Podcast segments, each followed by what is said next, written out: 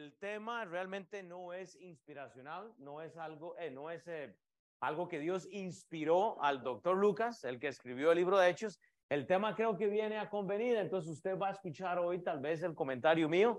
Eh, la semana pasada va a escuchar el comentario de otra persona y hay aplicaciones que uno da, por ejemplo, el tema de, de hoy, a mi parecer, habla de un orden teológico, de un orden informativo que yo veo en los primeros cinco versículos. Entonces, solo para que usted eh, recuerde eso, los subtítulos que yo doy, nada eso es inspirado por Dios, simplemente aplicaciones. En el eh, versículo clave, Hechos 1.8, vimos la semana anterior, si usted no estuvo, Hechos 1.8, pero recibiréis poder. Este es el versículo clave del libro de los Hechos. Recibiréis poder, el versículo clave nos da una promesa. Eh, y es, es entregada a los apóstoles en este contexto, ha sido pasada a la iglesia cuando haya venido sobre vosotros el Espíritu Santo, dice Hechos 1.8. O sea, el versículo clave también nos da ese tiempo de la promesa cuando obviamente esto fue entregado allá en el inicio de la iglesia y me seréis testigos en Jerusalén. El versículo clave nos da esta transición de, eh, de la eh, ley antigua del antiguo pacto a lo que es ahora la gran comisión. Nosotros estamos transicionando a eh, entregar el evangelio por medio de nuestra boca, por medio de hablarlo. Ahora tenemos que ser testigos y obviamente el versículo termina, dice, en toda Judea, yo hablé todo esto, el versículo de Hechos comienza con un sabor judío, pero termina a todas las naciones. No podemos solo enfocarnos con los latinos, tenemos que enfocarnos a todas las naciones. Ahí es a donde yo creo que nuestra raza tal vez a veces falla, nos, nos enfocamos solo en lo que nosotros estamos haciendo. Dice, hasta lo último de la tierra. Dios en su mayor eh, poder y, deidad y, todo lo que sabemos del Señor, Él quiere que usted se mueva de, de, de solo su pueblo. Él estuvo lidiando con el pueblo judío. Eso fue lo que vimos la semana anterior. Usted puede escuchar ese mensaje y ahora el foco de él es hasta lo último de la tierra. Ya no hay excusas, ya no hay pueblos, ahora es todos. Ahora Dios quiere el alma eh, de, obviamente, las personas. Solo para tener esto en contexto, la semana pasada nosotros hablamos de cómo es que llegamos acá, cómo es que llegamos a la historia del libro de los hechos y respondimos esto obviamente usando un ejemplo con el libro de Osiel. Pero ¿qué es lo que pasa? Eh, vimos, eh, voy a seguir. Ociel, ya basta. Ya basta, Ociel. Es o exactamente. Eh, nada más lo estoy probando. Pero en el libro, en el libro de Oseas, vimos cómo Dios usa un ejemplo extremo para demostrar su amor. El pueblo judío ha, ha fornicado, ha adulterado, se ha ido tras los ídolos. Y en el Antiguo Testamento tenemos un pasaje que es a veces yo digo bien, eh, eh, ah, eh, se puede prestar para malinterpretaciones por la articulación del, del versículo, pero hay que recordar que Dios hace esa transición. Él está lidiando con el pueblo judío. Ellos reciben al Mesías, bueno, todo el Antiguo Testamento, palabra, palabra, visión tras visión, orden tras orden. El pueblo judío se aparta, sigue esperando al Mesías entonces ahora Dios lo que hace es da, una pausa, pero vea el ejemplo que él pone acá en el libro de Oseas 1.2, porque dice, el principio de la palabra de Jehová por medio de Oseas, dijo Jehová Oseas, ve, tómate una mujer fornicaria e hijos de fornicación, porque la tierra fornica apartándose de Jehová.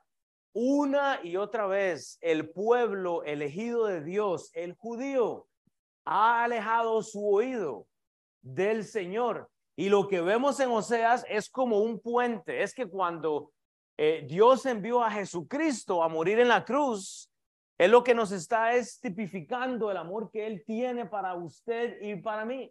Así que hemos fornicado, nos hemos apartado. Dios, Dios dice, voy a mandar a mi siervo Oseas para que case a una fornicaria para que le diga, detenga la fornicación, apártese de la fornicación y únase conmigo, una mi alma. Eso lo vimos en Osea 3, no está ahí. Sería bueno que escuche el mensaje de la semana anterior, pero eso podría generar dudas en estos tiempos. Como un Dios que nos ama envía a un siervo a fornicar.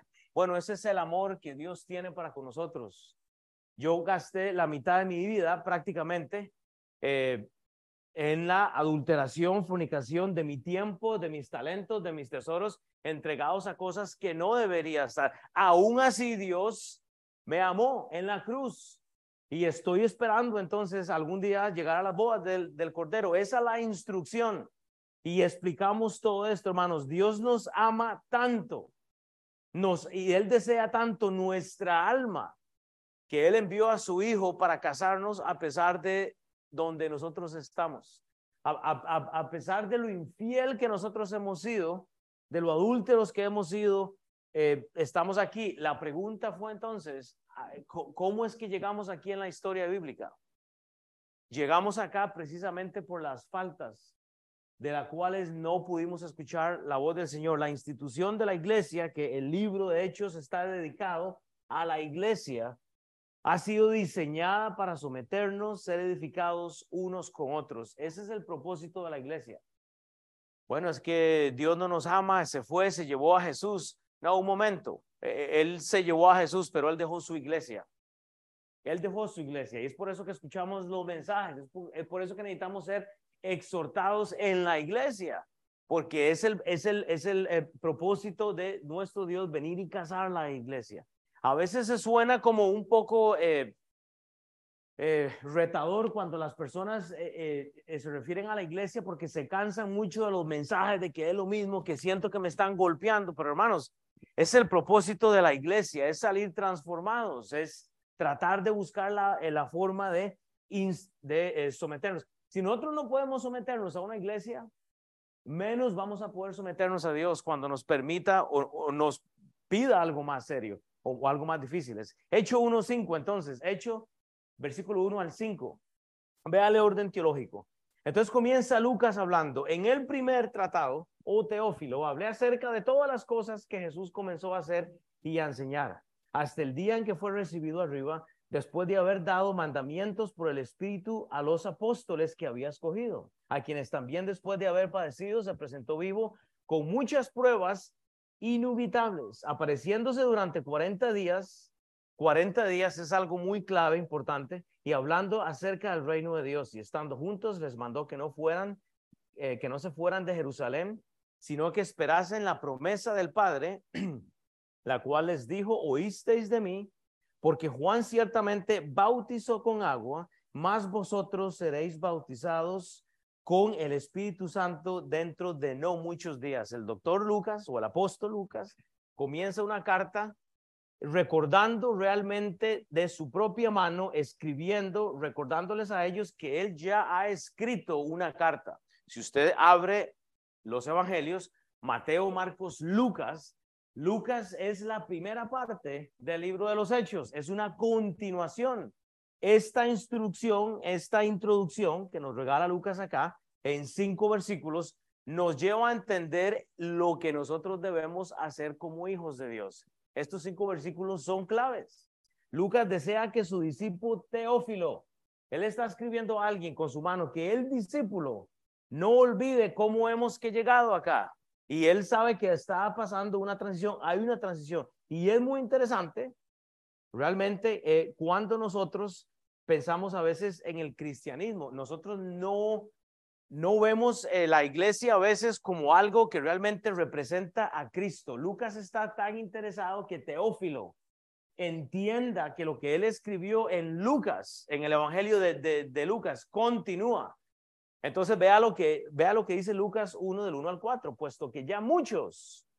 Entonces Lucas se refiere al primer tratado, o sea, al Evangelio de Lucas, puesto que ya muchos han tratado de poner en orden la historia de las cosas que entre nosotros han sido ciertísimas, tal como nos las enseñaron desde el principio. Él está hablando del Antiguo Testamento, hay un orden teológico. Entonces, hay, hay un orden, dice, lo vieron con sus ojos y fueron ministros de la palabra, me ha parecido también a mí, después de haber investigado, dice Lucas, con diligencia todas las cosas desde su origen. O sea, hay un orden teológico. Jesús no apareció de la nada. Jesús vino con anuncio por el profeta Isaías, por Jeremías. Jesús fue eh, eh, eh, una pronosticación. Jesús fue la profecía hecha realidad, fue el verbo hecho carne, fue la acción. Desde su origen, dice, escribírtelas por orden. Y, y vea lo bello, oh excelentísimo Teófilo, vea el respeto. Si usted va a Colosenses 4, 14, eh, Pablo le dice a eh, eh, Lucas, excelentísimo doctor amado o algo así, en, la forma como, no, amado doctor Lucas o algo así le dice, pero es, es interesante el respeto que él tiene para su discípulo, para la persona. Eso debe de llevarnos a nosotros a ver a las personas con respeto, para que conozcáis bien la verdad de las cosas en las cuales han sido instruidos. Entonces, busque en Colosenses 4:14 o, o apúntelo por ahí. Nada más vea el respeto de cómo Pablo le habla a, a Lucas, cómo él lo trata. E, él, él, le llama amado.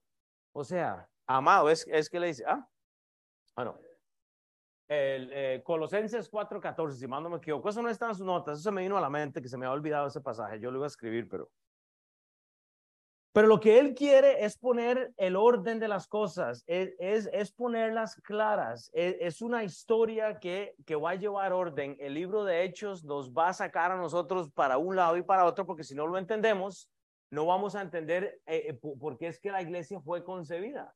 A veces pensamos que la iglesia fue concebida porque Dios tenía un plan para nosotros. No, el plan de Dios era que el judío resubiera al Mesías.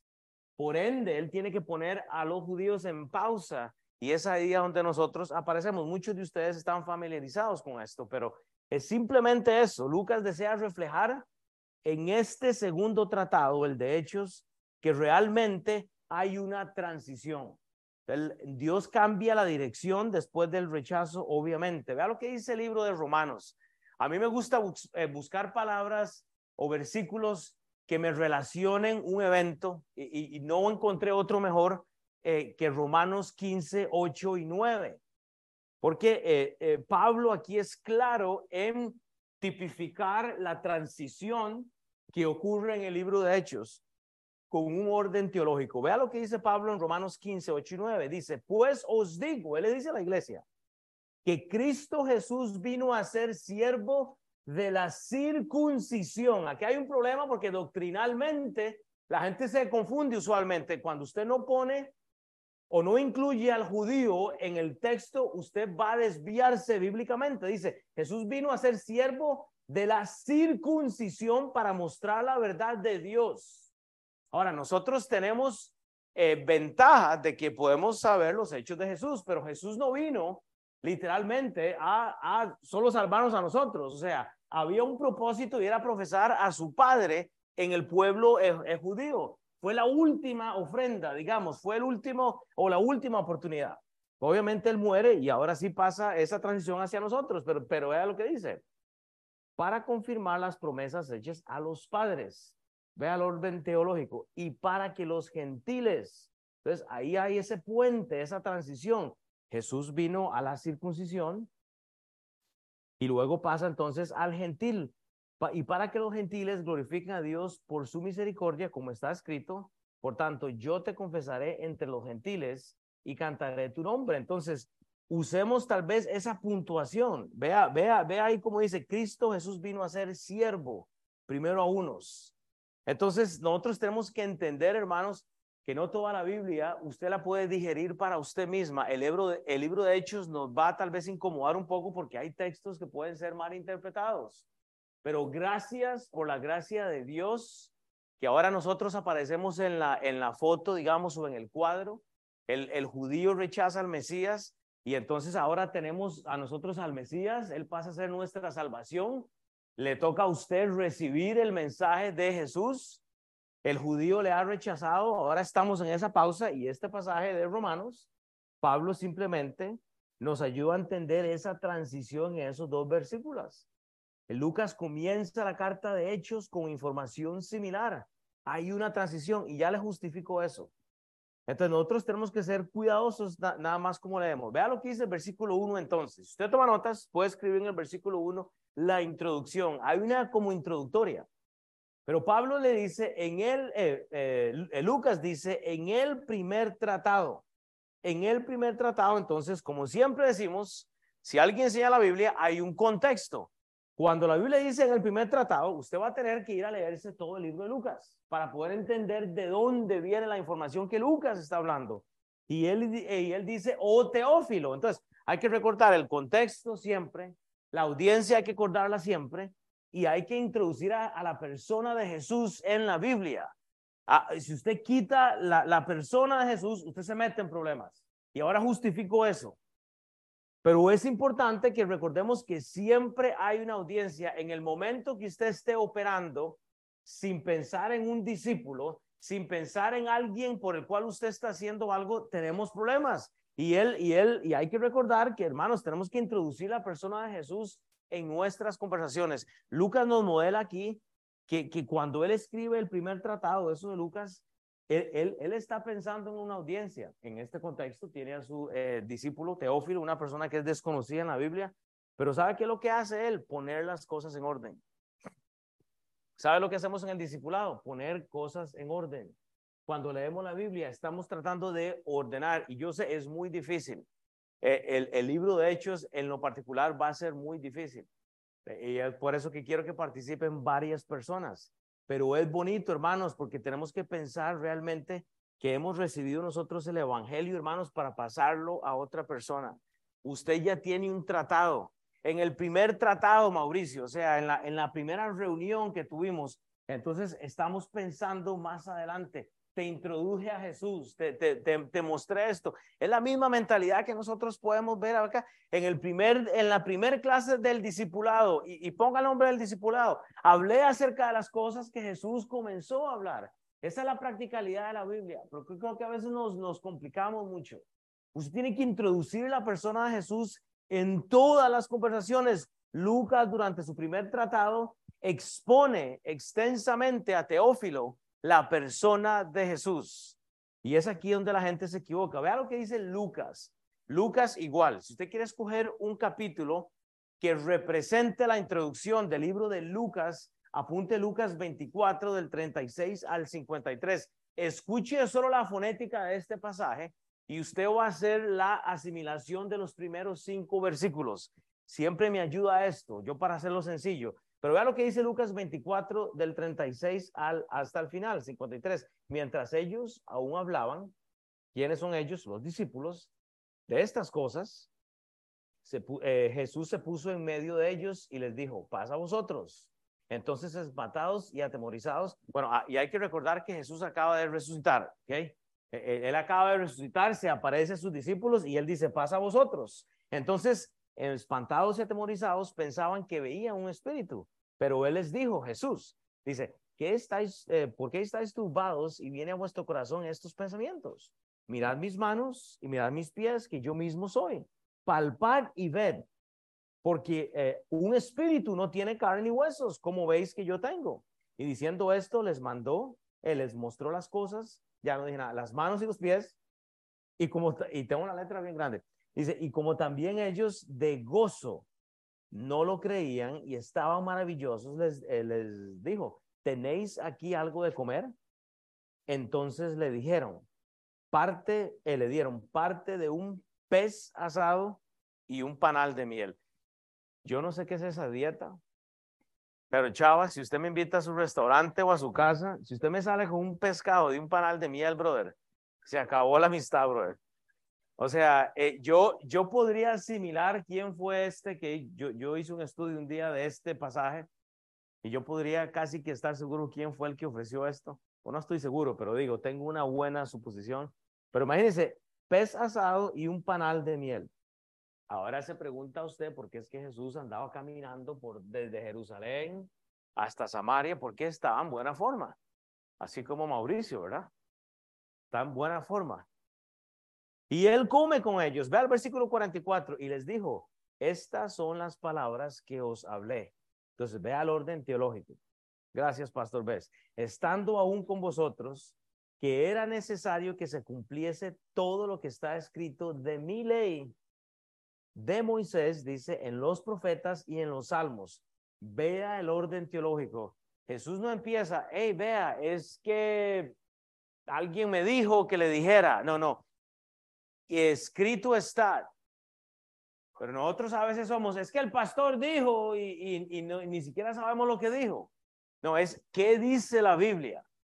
Te piensa eso, ¿qué dice la Biblia? La ley de Moisés en los profetas y en los salmos. Entonces les abrió el entendimiento después de que mencionó las escrituras para que comprendiesen las escrituras y les dijo, así está escrito.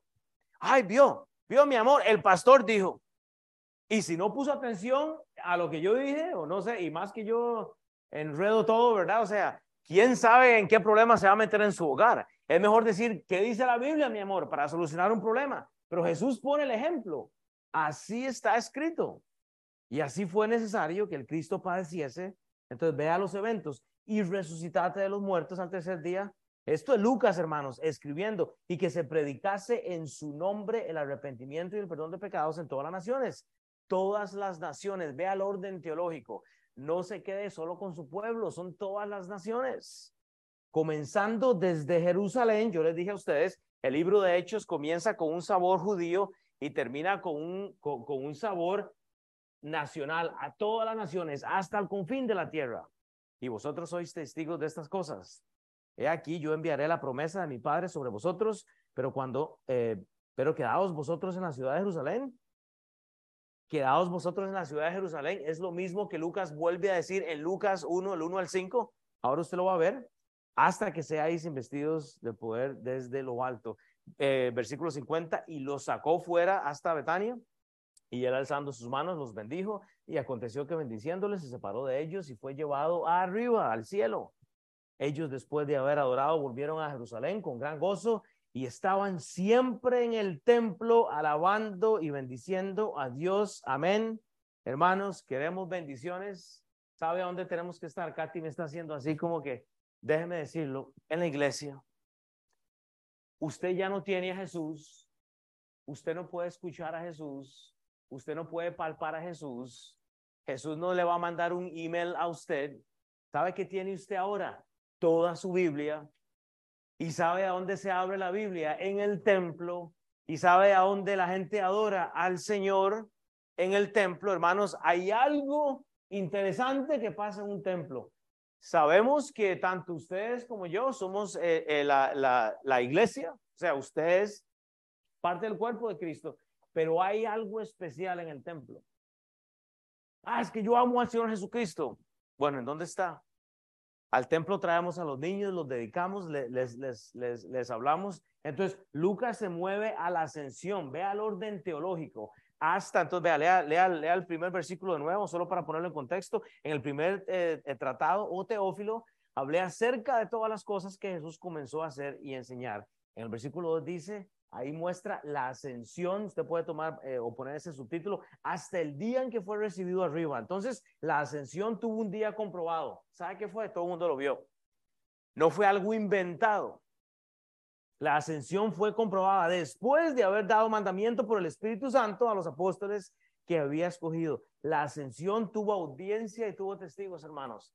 Y yo le puedo decir de libros y libros que mencionan cosas que no existen, no han existido, no hay poder, pero en las escrituras, ¿sabe qué tenemos? Confirmación. Usted la palabra tiene confirmación. Hechos 1 y el versículo 2 están unidos por este pasaje de Lucas 24. Si usted estudia Hechos 1, del 1 al 5, va a Lucas 24, hermanos, están paralelos. La narrativa del doctor Lucas o en el libro de Hechos y en los Hechos es similar. Él está describiendo lo mismo. Hay confirmación. Y es por eso que es importante. Pero usted va y lee el Corán, por ejemplo.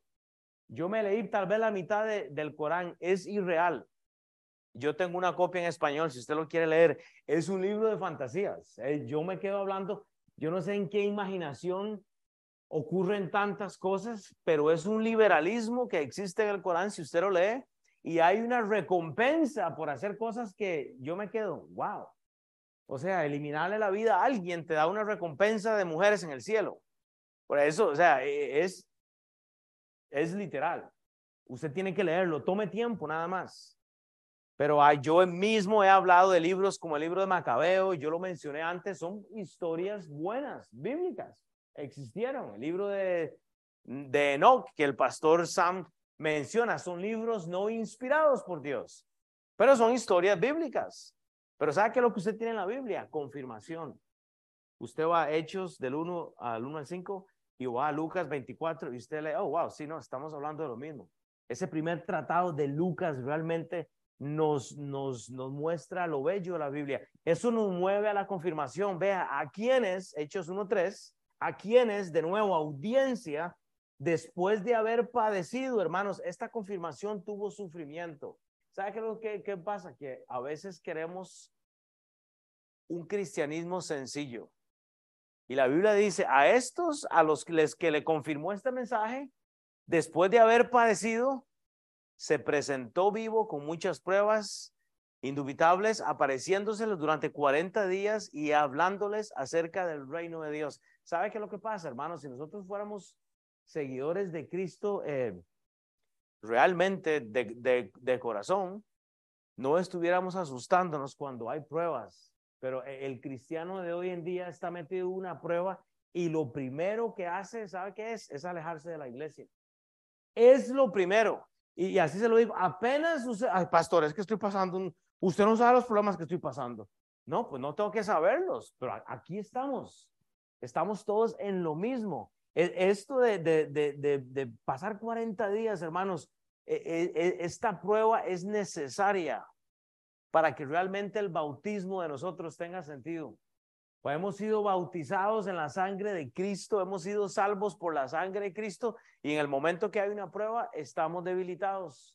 No estamos poniendo la mirada en Cristo, no, no queremos la asamblea, estamos realmente eh, eh, alejándonos. Y esta confirmación, hermanos, hay que testificarla. Pues no lo hacemos porque no estamos, realmente no estamos recibiendo. Esta introducción nos ayuda, hermanos. Acá es donde la transición del libro de Hechos nos ayuda a entender a, eh, nosotros. Van a haber pruebas, la iglesia está pasando por, por pruebas, pero ¿sabe qué es lo que pasa? Eh, tenemos tantas bendiciones que no nos damos cuenta. O sea, Dios nos está dando tantas bendiciones que no nos importa que estamos en el tiempo de la iglesia. Estamos en el tiempo donde la iglesia tiene que estar evangelizando, pero nosotros nos estamos llenando de cosas. Hablamos mucho de evangelismo, pero no lo hacemos. Hablamos mucho de hacer discípulos, pero no lo hacemos. Hablamos mucho de, de la familia, del hogar, de las cosas buenas, hermanos, y nos estamos alejando porque Dios nos ha dado bendiciones tras bendición. Dios nos bendice, Dios nos da fruto a nosotros, hermanos, Dios nos da cosas bellas y lo que Dios nos regala, lo, lo, lo, lo ponemos y, lo queremos guardar para simplemente alejarnos. Y ese es el problema.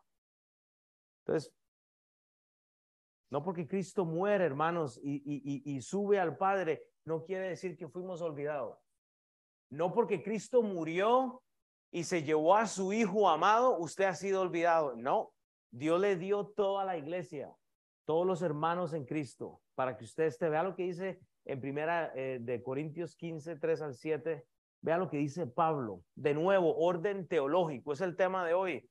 Orden es acomodar cosas, porque primeramente, dice Pablo, os he enseñado lo mismo que a sí mismo recibí.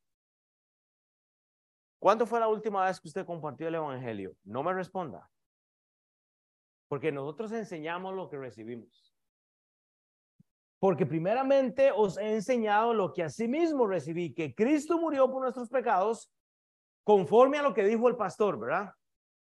No, conforme a las escrituras y que fue sepultado y que resucitó al tercer día, como lo dijo el pastor el domingo pasado. No, conforme a las escrituras y que apareció a Cefas, después a todos los doce, después apareció a más de 500 hermanos a la vez, del de los cuales muchos viven aún y otros ya duermen. Después apareció Jacobo, después de todos a los apóstoles y hasta el mismo Pablo. Hermano, ¿sabe qué es lo que pasa? Que no creemos esto.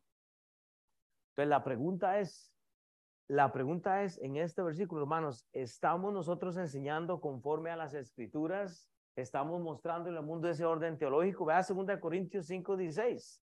De manera que nosotros, ya usted no tiene a Jesús.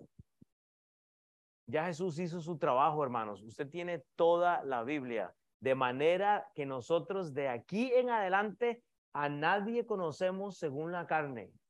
Y aun si a Cristo conocimos según la carne, ya no, ya no lo conocemos así. Escuche, Cristo fue llevado a sentarse a la diestra del Padre, según lo que dice Efesios.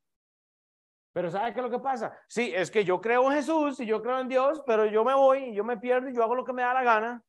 Así actuamos. Tenemos el espíritu de, de Jesús, pero usted ya no le conoce.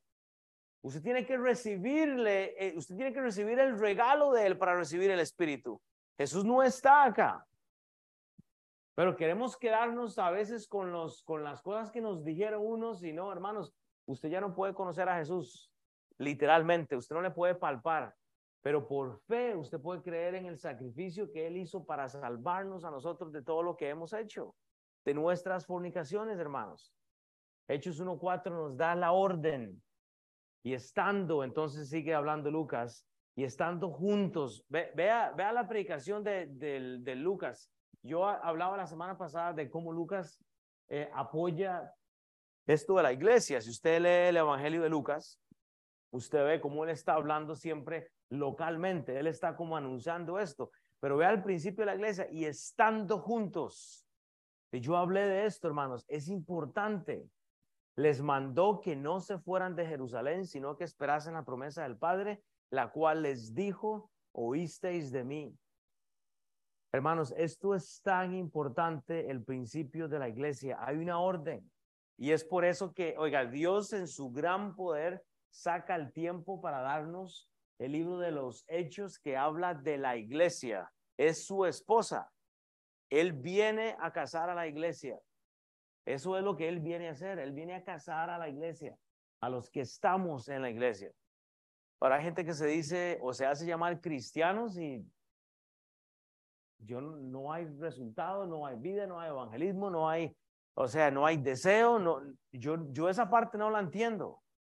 Y es muy triste.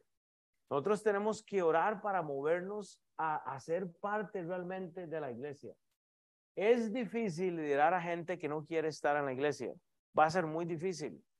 Porque ve, cuando llega alguien y dice, ay, ¿viste quién va a predicar hoy? Otra vez Will, ojalá que le dé Will oportunidad a alguien más. Uy, ojalá que prediquen, que prediquen las mujeres mejor. Yo soy feminista, dicen las otras. Y, y, o sea, y, y, queremos, o sea, eh, nunca, nunca hay, digamos, eh, o sea, nunca hay ese deseo de, realmente honorar que, que, Dios puso toda su sangre por la iglesia, hermanos. O sea, e, este fue, ese fue el misterio revelado, hermanos, uno de los misterios. Pues la pregunta es, si los apóstoles no esperan en el lugar correcto, y si ellos no siguen la orden, si los apóstoles no siguen la instrucción, la pregunta entonces que yo me pregunto, ¿quién hubiera, quién hubiera recibido esta promesa? ¿Se ha preguntado usted? ¿Sabe qué hicieron los discípulos? ¿Sabe qué les dijo Jesús? Esperen en Jerusalén. O sea, ese fue el anuncio, esperen en Jerusalén. ¿Qué hubiera pasado si ellos no hubieran esperado? Bueno, la Biblia no habla de esto, yo, tengo una versión no me la tiene que, que, que, creer, pero, y no la voy a decir igual, o sea, pero hubiera sido otra catástrofe enorme, hubiera sido otro, otro Génesis 3, otro diluvio, no sé. ¿Qué hubiera pasado si los apóstoles no esperan en el lugar correcto? Ah, pastor, ya ahora está inventando usted. No, es que le voy a hacer una pregunta. ¿Dónde está usted cuando Dios le dice que espere? ¿Dónde estamos nosotros cuando no está pasando lo que queremos ver en nuestras vidas y estamos, pero de ahí, ¿y esto? Pero, pero Dios, usted me dio hijos y, y vea cómo se portan y ahora, pero Dios, es que tengo un trabajo y, y o sea, eh, Dios nos ha dado a veces órdenes, instrucciones y a veces lo que quiere es que esperemos. Esperen porque usted va a recibir una promesa. Usted sabe que el orden teológico, diría yo, de enseñanza de este pasaje menciona 40 días. Después de que los discípulos han tenido pruebas, usted sabe que usted está en una prueba constante, constante. ¿Y sabe qué es lo que Dios dice? Espere. Espere, hermanos, esperemos. Pero cuando Dios no nos ha confirmado algo a nosotros usando su, su Biblia, la iglesia local, los hermanos, ¿sabe qué es lo que pasa? No queremos esperar.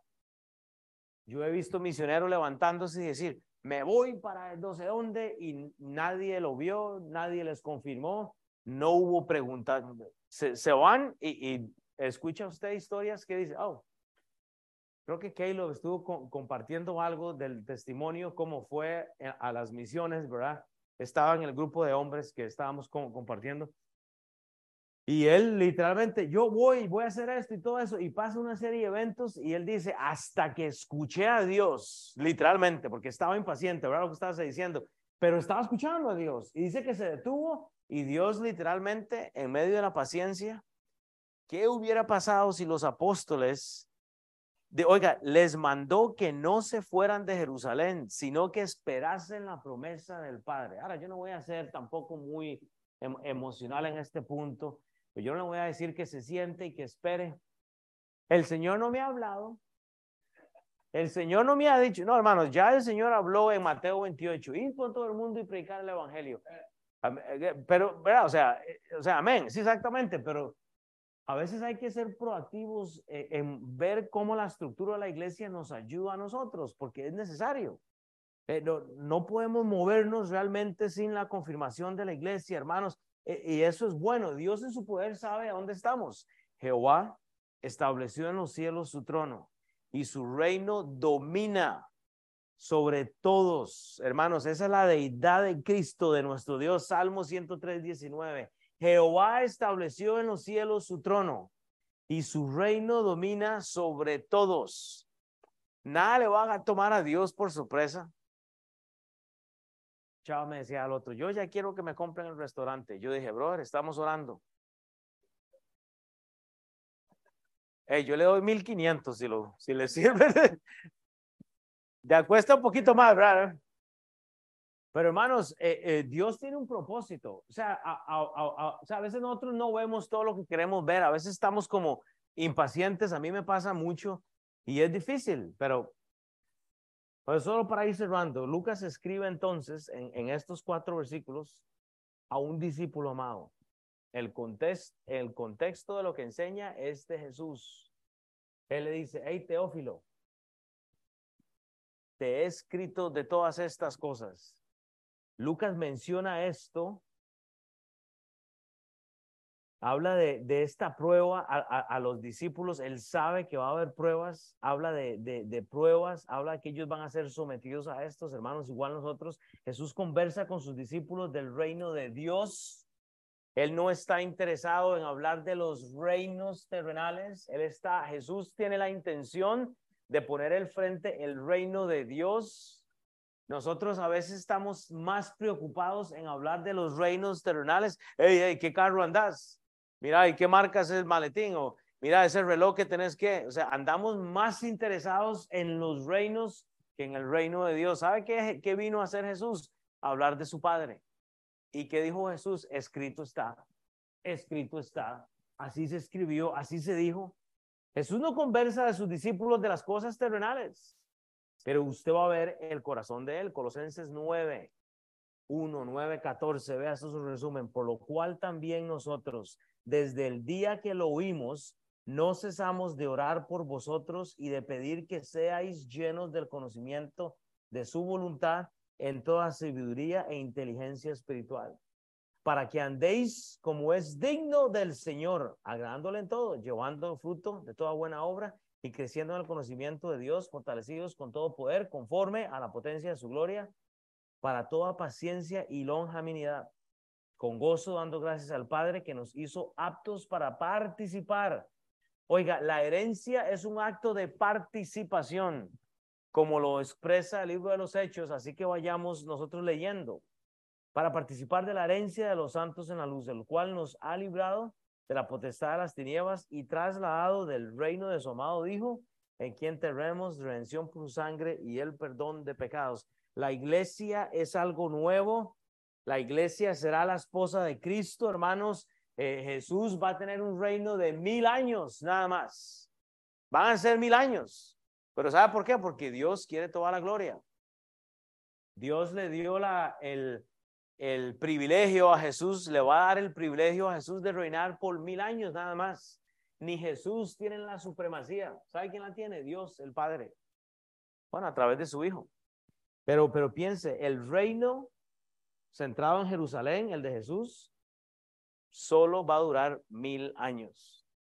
Pero la alabanza a Dios va a ser algo eterna. Es por eso que usted tiene que tener seguridad de que si usted muriera hoy, usted va a ver al Señor Jesucristo, hermanos, porque va a ser algo eterno. Lucas narra que debía estar en Jerusalén, aunque ellos sabían que era la ciudad de odio. ¿Sabe qué? ¿Cuál es la instrucción de, de Lucas acá? Que se quedaran en la ciudad de odio en Jerusalén, en donde los apóstoles estaban siendo atormentados. Si a usted le sirve eso de ayuda, había violencia, había persecución, ¿qué dice Jesús? Entre a una ciudad, sacudas el polvo, vaya a la otra si no es recibido, hermanos. Pero ¿sabe qué es lo que pasa? La tenemos muy fácil. Nosotros la tenemos muy fácil. Dios nos ha bendecido tanto, tenemos buenos carros, tenemos casas con piscina, tenemos pelo, unos, otros no, tenemos ropa, otros tienen un carro del año. Mira, no, eh, no lo dije porque vos tenés una casa con piscina, ¿verdad? Este, otros tienen un, un, una japta metido en la casa, o sea, eh, o sea, estoy hablando, Dios nos da cosas, un play, Dios nos da un play para que los niños jueguen a... O sea, Dios nos ha bendecido tanto, hermanos, tanto que lo que tenemos que hacer es, es aprovechar estas bendiciones para servirle a Dios con, con mucho gozo. Eso es todo, hermanos.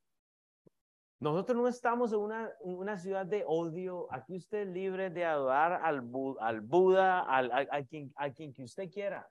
Usted aquí puede poner al, señor de la pancita aquí atrás, nadie le va a decir nada. Usted entra a un restaurante, puede orar, puede arrodillarse, usted no está siendo perseguido o perseguida.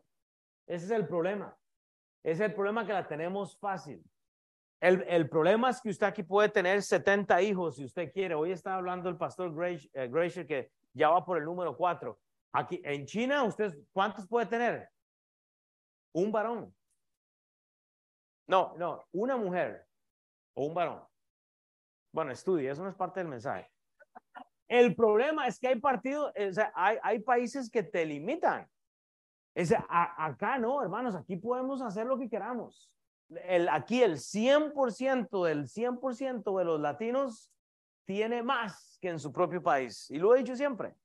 Pero usamos eso para alejarnos del Señor. Esta promesa tendría lugar en Jerusalén y la promesa del Espíritu Santo igual, donde fue crucificado Jesús. Desde ahí comienza todo hasta el final de la tierra, hermanos. Pero hay un problema. Vea, vea, vea cómo viene esta promesa. Hechos 1.5. Aquí terminamos. Porque Juan, porque Juan ciertamente bautizó con agua. ¿A quiénes? Porque Juan ciertamente bautizó con agua. ¿A quiénes? Está hablando del judío. Del judío. Mas vosotros dice Juan, mas vosotros seréis bautizados con el Espíritu Santo dentro de no muchos días. Este bautismo que estamos esperando nosotros, hermanos, tiene contexto a todo el mundo. El bautismo que Juan hizo, esa promesa, esta última reunión con los discípulos, Jesús les recuerda y les dice esta promesa, como en Hechos 1.8, que, que lo hemos este, estado leyendo, hemos estudiado en ese versículo y ese es el adelanto. Hechos 1.8 e, es el corazón de este libro de los hechos. Entonces, para no generalizar, algunos de ellos, sino todos, todos estos que están hablando habían sido bautizados por agua, pero por Juan. Esa es la diferencia. Y este bautismo que está hablando aquí es externo, físico. ¿Sabe qué es lo que resulta? En que eh, Jesús realmente se está poniendo o, se estaba haciendo igual con los discípulos. Él representa otra cosa. Este primer bautismo nos identifica con el grupo judío, o sea, con el arrepentimiento que, ellos tenían que tener. O sea, e, e, es algo externo. El segundo bautismo, este otro, nos incorpora a nosotros a la iglesia. Jesús no vino aquí solo para eh, alcanzar a un grupo, él, él vino para ejemplar eh, o dar ese ejemplo al pueblo judío, pero ellos lo rechazan. Es simplemente que les dice, ustedes van a tener que esperar porque el segundo bautismo, no el de Juan, no es el de Juan. Nosotros ahora tenemos que ser bautizados por el bautismo del Espíritu Santo. Es la salvación, es lo que esperamos. Pero aquí podemos confundirnos entonces, porque entonces la gente está esperando el bautismo y habla del recibir las lenguas y empezar a... Y aquí es a donde vienen los problemas doctrinales a veces. Es un problema. Vamos a tener que hacer pausas en el libro para explicar cosas difíciles. Pero todo este asunto de la promesa del Espíritu Santo, usted tiene que ir a correr a el Señor Jesucristo. El recibir el Espíritu Santo, hermanos, como muchos lo hablan, no va a ser sinónimo de lenguas, porque cuando usted no entiende, hermanos, usted ya recibió el bautismo del Espíritu Santo. No, pues está hablando del bautismo de Juan, no, no, no estamos hablando del, del bautismo de la salvación que nosotros debemos de, este, de recibir. Van a haber problemas. Mateo 3:11, vea lo que dice. Yo a la verdad os bautizo en agua para arrepentimiento. ¿Quién habla de esto? Juan el Bautista. Es el primer bautismo, el judío, al judío. Pero el que viene tras mí, cuyo calzado yo no soy digno de llevar, es más poderoso que yo. Él os bautizará en el Espíritu Santo y fuego, que es el segundo bautismo, como lo manda para la iglesia de los gentiles. Es ese, ese bautismo que nos lleva a ponernos, bueno, esa palabra fuego, prueba. Es el bautismo. A veces queremos una salvación fácil, pero hay que hacer esa diferencia. Ese bautismo del cual Juan está hablando no es el bautismo que nosotros teníamos que recibir.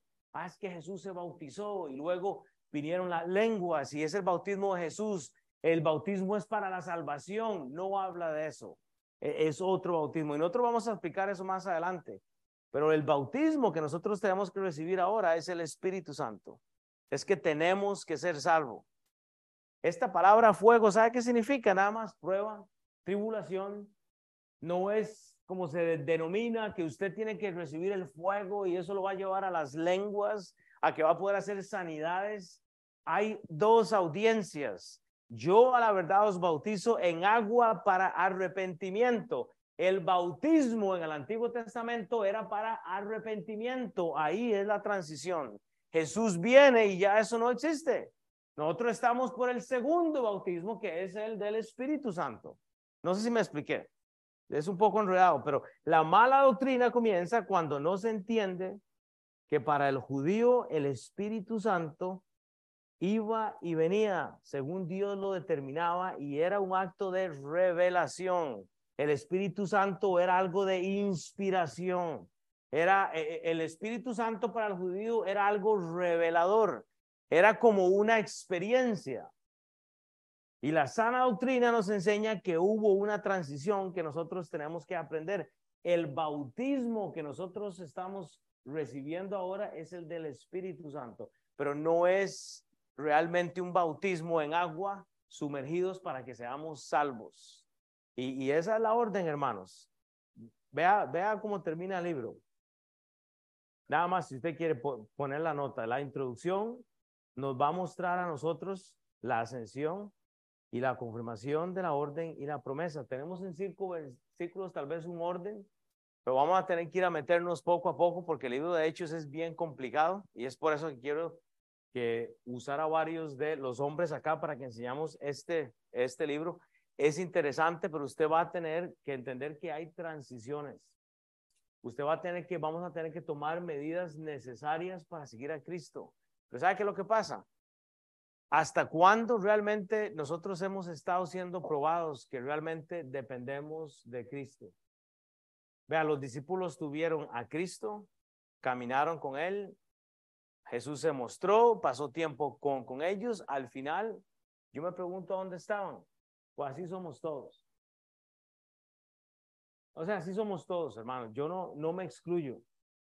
Pues la verdad que cuando usted tenga que ya tenemos todo el poder para simplemente ir y alcanzar a personas, a compartirles el Evangelio. Hoy nosotros estamos aquí, ¿saben por qué? Porque Cristo nos compró con la sangre. E, y, no ocupamos de, un evento emocional y no ocupamos de algo eh, difícil. Es entender un poco lo que Cristo hizo, pero usted ve cómo, cómo eh, Lucas detalla este pasaje. Es, es muy sencillo. La pregunta es, ¿qué vamos a hacer? ¿Qué es lo que vamos a hacer con lo que tenemos? ¿Qué es lo que vamos a hacer con la enseñanza del domingo pasado? ¿Qué vamos a hacer con la enseñanza del domingo que viene? ¿Qué vamos a hacer con los hermanos en Cristo que Dios nos ha dado? ¿Qué es lo que vamos a hacer con nuestros hijos? Hoy Jeff está hablando de esto. Estamos educándolos, estamos llevándolos a Cristo, estamos poniendo visión en nuestro hogar, estamos modelando realmente Jeff, Jeff dijo algo que me cautivó, pero tremendamente esta mañana y antes de cerrar, eh, no sé quién era. Eh, pero Jeff, Jeff decía algo que él venía, eh, que él viene con la hija siempre. Jeff es uno de los pastores de la iglesia, es el que está con los niños. Pero Jeff decía esto. Eh, mi hija viene con, conmigo en la mañana y, y él estaba diciendo, y ella me sigue y ya viene conmigo y yo la llevo a conectar todo y, es lo que le estoy mostrando, es un poquito de, la religión. Pero ¿sabe qué es lo que pasa? Usted se puede quedar con la religiosidad usted se puede quedar con la religiosidad del cristianismo, que es ir a la iglesia. la pregunta es si vamos a llevar a, un paso más allá, o sea, si, si vamos a llevar nuestra fe a un paso más allá. ¿Sabe qué hicieron los discípulos? Esperaron en Cristo. Y se ve difícil a veces, o sea, eh, las cosas del mundo están difíciles, pero ¿sabe qué debemos de hacer? Esperar en Cristo. E, espera en Cristo, siga la, la palabra del Señor y Dios le va a mostrar algo. Este, puede venir a cerrar entonces.